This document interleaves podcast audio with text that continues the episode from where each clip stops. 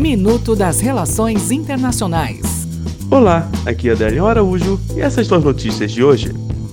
Estados Unidos. O presidente norte-americano Donald Trump demitiu nesta terça-feira o conselheiro nacional de segurança, John Bolton.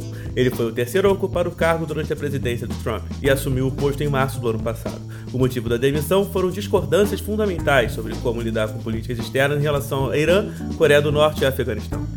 Colômbia em alerta. O governo da Colômbia entrou nesta terça-feira em alerta máximo com consequência dos exercícios militares que a Venezuela começará a realizar na fronteira entre os dois países amanhã.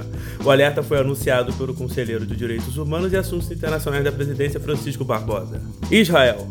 Há uma semana das eleições em Israel, o primeiro-ministro Benjamin Netanyahu declarou nesta terça-feira que, se reeleito, vai anexar partes da Cisjordânia, como o Vale do Jordão e a porção norte do Mar Morto. Ambos os territórios estão atualmente sob o controle palestino e formam a fronteira com a Jordânia, país independente do Oriente Médio.